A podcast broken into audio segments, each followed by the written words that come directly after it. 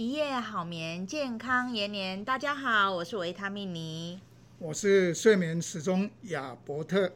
很高兴今天又在空中跟大家一起见面。那最近呢，这个病毒呢，呃，非常的肆虐，非常的严重。那我们最有名的心脏科的魏征医师也得到了新冠病毒。那在他的新闻稿里面分享说，那真的是有一种生不如死的感觉，那个喉咙痛到像刀子在割。所以呢，我们如果罹病了这个新冠病毒的病人，他这个喉咙痛，我们来问问看，请教一下我们最专业的睡眠时钟亚伯特医学博士。那到底一个人如果他罹患了新冠病毒，那他的喉咙痛的这个症状产生，到底是好还是不好？好的，谢谢维他命你的提问。从二零一九年底到二零二零年到二零二一年到二零二二年，我们大概历经了原始病毒株，也就是最原始的武汉肺炎的病毒株，一直到二零二一年的五月，有所谓的阿尔法病毒株，到了二零二一年的八月，有德尔塔病毒株，到今年的一月开始，Omicron。我们常常听到人家叫欧米康、Omicron 的一个肆虐。我们从过往的这些这几种的变异株里面发现，早期从原始病毒株的只是轻微的流鼻涕，甚至有一点点喉咙痛。那少部分的人有咳嗽，甚至拉肚子。那极少部分的人会有肠胃的症状。那一直到现在，我们发现，哎，这一波的 Omicron 的病人。他们甚至会出现喉咙剧烈的疼痛，甚至在吞咽的时候就出现了一些非常明显剧烈的症状，包括各位看到最近的小朋友们，他甚至会有不止吞咽困难，还有呼吸困难。各位可以看到最近的新闻有讲到，小小孩发生了一个哮喘，就是所谓的 croup，那 croup 或是叫哮喘。其实这都是在上呼吸道，也就是在咽喉腔的部位发炎非常的厉害，而导致的肿胀。刚刚维他命你特别问到，当我们一个人感染的时候，喉咙痛，那我举一个俄乌战争的比喻，也就是说，当苏联说要去侵略乌克兰的时候，各位听众朋友们，乌克兰极尽想尽办法。一定要把苏联阻挡在境外，最好就是我们国防所谓的境外决战。如果我们以脖子以下就进入我们的气管、声带气管、支气管到肺部，我们宁可在声带以上就开始跟这些病毒株就作战了。那各位知道，我们派出了我们的陆战部队，也就是说我们的周边的白血球，还有我们口口腔的这些黏膜。就会跟这些病毒就打得非常的激烈，当打得越激烈，咽喉肿胀的就蛮厉害的，甚至我们看到就有出现了一个溃疡的问题。那如果说不跟他作战，而让他直接长驱直入，我们也看到前一阵子百分之四十的人都在两天三天内死亡，其实这也不是很好的现象。当他还来不及跟他作战，他已经长驱直入到我们的肺泡里面，甚至引发全身性的一个发炎的反应，对身体是一个很不好的现象。所以呢，任何一个人，如果当你任何感冒有上呼吸道感染的症状，你就咽喉痛得要命，甚至你的扁桃腺开始肿胀，其实代表病毒侵入你的身体，你的你的守卫。在门口的地方就开始跟他们决战起来。其实最好是可以把这些病菌可以阻挡在我们的门口，哪怕是他们的死亡或者是我们的作战，绝对不要让他亲蒙打吼的意思。所以呢，如果我们有一个病人他罹患了新冠病毒，然后他喉咙很痛，那这件事情是一件好事情吗？好，只能证明他的门口的守卫。已经发挥出作用，跟他作战的很激烈。那当然，如果他只是接着就有发烧，各位有发现，现在其实这一波的 Omicron，也不少人会有发烧的现象。那喉咙痛并发烧，表示那两边炸弹丢得非常的厉害，甚至死伤非常的惨重，就会产生了一些 interleukin 的一个介白质，反映出一些发烧。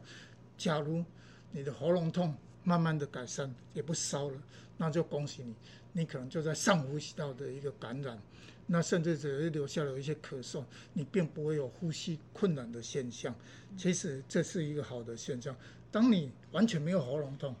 直接就觉得呼吸困难，开始咳嗽，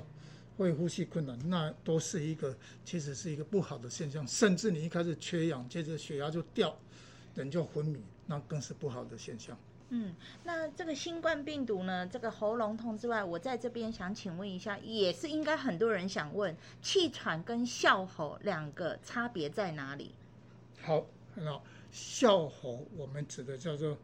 大部分都小孩子在上呼吸道的阻塞，它主要是上呼吸道的阻塞。气喘呢是下呼吸道的部分的阻塞。那我们呢，我们知道我们的支气管其实因为各种不同程度的发炎，包括了过敏的反应或者有病菌的侵入以后，导致它各支气管的轮流的收缩，它会出现一个多音节的一个喘鸣的声音。但是哮吼就不太一样，哮吼指的是上呼吸道的一个阻塞。当然，上呼吸道的阻塞，也就是说你上呼吸道肿胀的太厉害，而导致进入空气要进入我们的咽喉那个地方，甚至到我们的气管就很难进去，而导致小孩子会有呼吸困难的现象。其实这个在我们大人也常常看到，一个插管气管内管后，当他拔管的时候，有些人会突然出现有所谓的。类似哮喘的样子，我们称作叫上呼吸道的阻塞。那时候呢，我们要用其他的方法让它上呼吸道阻塞来减缓。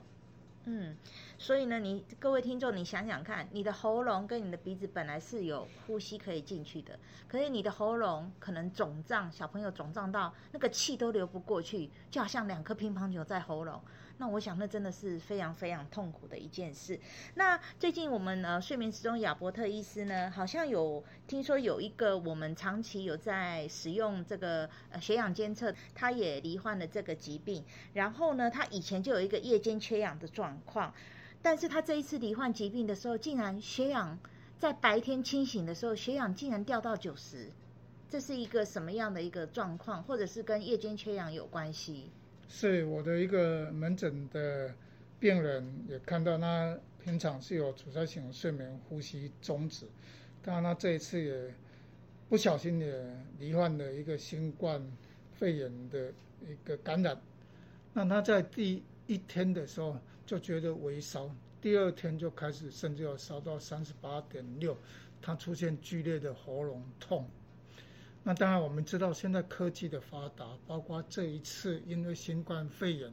很多病人因为到早期要到医院来排 PCR 阻而阻挡了很多人的就医的时间，延长了就医的时间，而让卫福部愿意开放到远距的医疗，甚至我们现在得病的人可以透过远距来让医师诊疗，看你的你在家里的快筛是不是两条线确诊。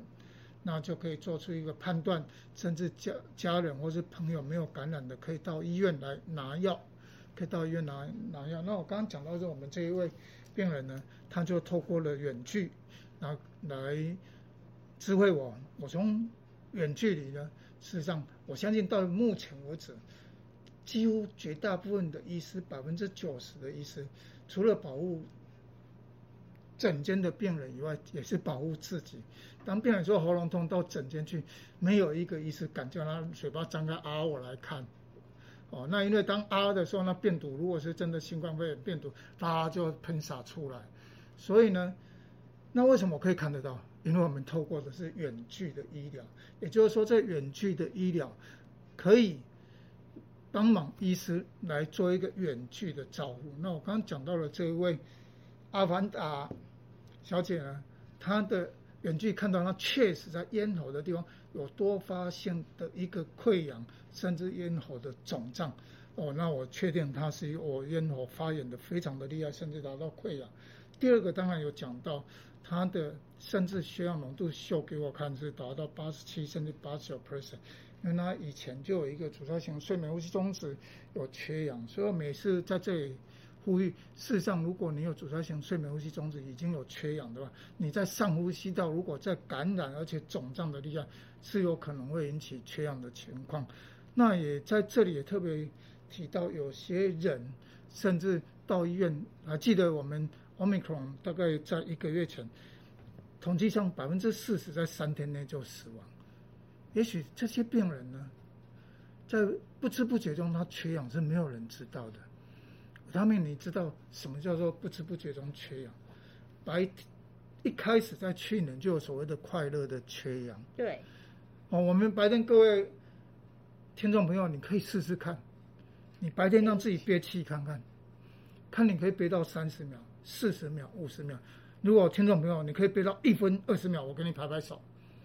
我们可以试试看，听众朋友，你可以憋到几秒？当你憋到四十秒，大部分人都脸红脖子粗；当你憋憋到五十秒，大概自己快要断气了。六十秒的几乎也算是英雄豪杰，几乎就会觉得呼吸非常的困难，他宁可赶快喘一口气。但是呢，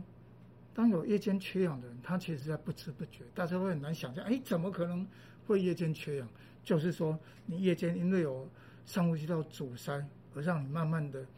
缺氧，而你却不自觉，这才是一个可怕的杀手，叫做隐形的杀手。嗯，所以缺氧这件事情其实是很严重，而且会影响我们的健康的。所以早期发现、早期治疗其实是不二法门。那我们怎么样能知道自己是不是夜间缺氧的高风险？好，这牵扯到当如果各位听众朋友。有夜间会睡着，马上就有打呼的现象，甚至枕边人也发现到，当我们的枕边人咚咚，发现哎，怎么没有声音了？就会看一下枕边人是不是停止呼吸。当你也目睹枕边人真的没有呼吸的时候，他真的呼吸停止。那因为你手上没有这些客观的一个数据。所以，如果透透过客观的血氧机监测，当然我在这里不会呼吁各位要去买一个血氧机，因为你不可能为了监测你的枕边人整晚有没有夜间缺氧，而你没有睡觉，整天晚整个晚上都在看他的血氧，这必须要透过科技，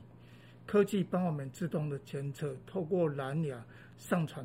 然后透过一个科技的运算，隔一天告诉我们。你有没有夜间的缺氧？就如同各位听众朋友们，您到医医院或睡眠中心去睡一觉的时候，事实上也有透过血氧机在监测你的夜间有没有缺氧的现象，同时透过你的鼻子的气流量和鼻子的那个温度来知道你呼吸是不是终止了，呼吸流速是不是减少了。哇，所以我们。现在有发明到这么厉害的东西，可以夜间缺监测我们的血氧，然后只要用蓝牙传输，然后隔天我们就看得到报告吗？现在有这么厉害的高科技的远距照护吗？是，台湾事实上其实在我们这个高科技的一个发展是非常的进步了。当然我们知道，在国外甚至也有带带一个像戒指般的，目前所有包括全世界还有台湾，对于指尖的监测血氧是相当。进步和发达的，但是除了监测，最重要要能够运算，因为没有一个医务同仁会帮你，到底你每小时血氧降低了多少，啊，缺氧的多少秒，甚至你的夜间最低血氧浓度掉到多少，这必须都要经过一些运科技的运算和监测。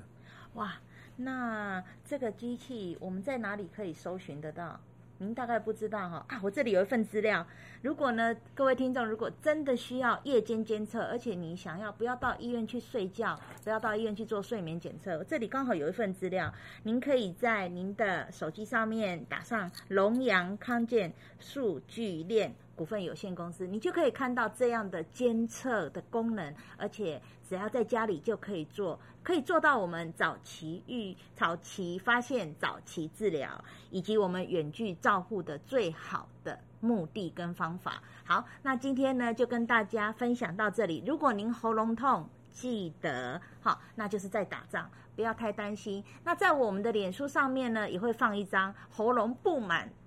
这个伤口，因为你我们就知道哦，原来喉咙痛是这么的痛，因为他的喉咙里面全部哈、都是这个小泡泡，有点像我们肠病毒一样。那整个小泡泡，那真的是难怪会说痛不欲生哈、但是我们还在这里，还是希望大家都不要得到冠状病毒，不要得到这个病。那大家都健健康康的，别忘记了要勤洗手，好，要戴口罩。好，那在这里祝福大家一夜好眠，健康延年。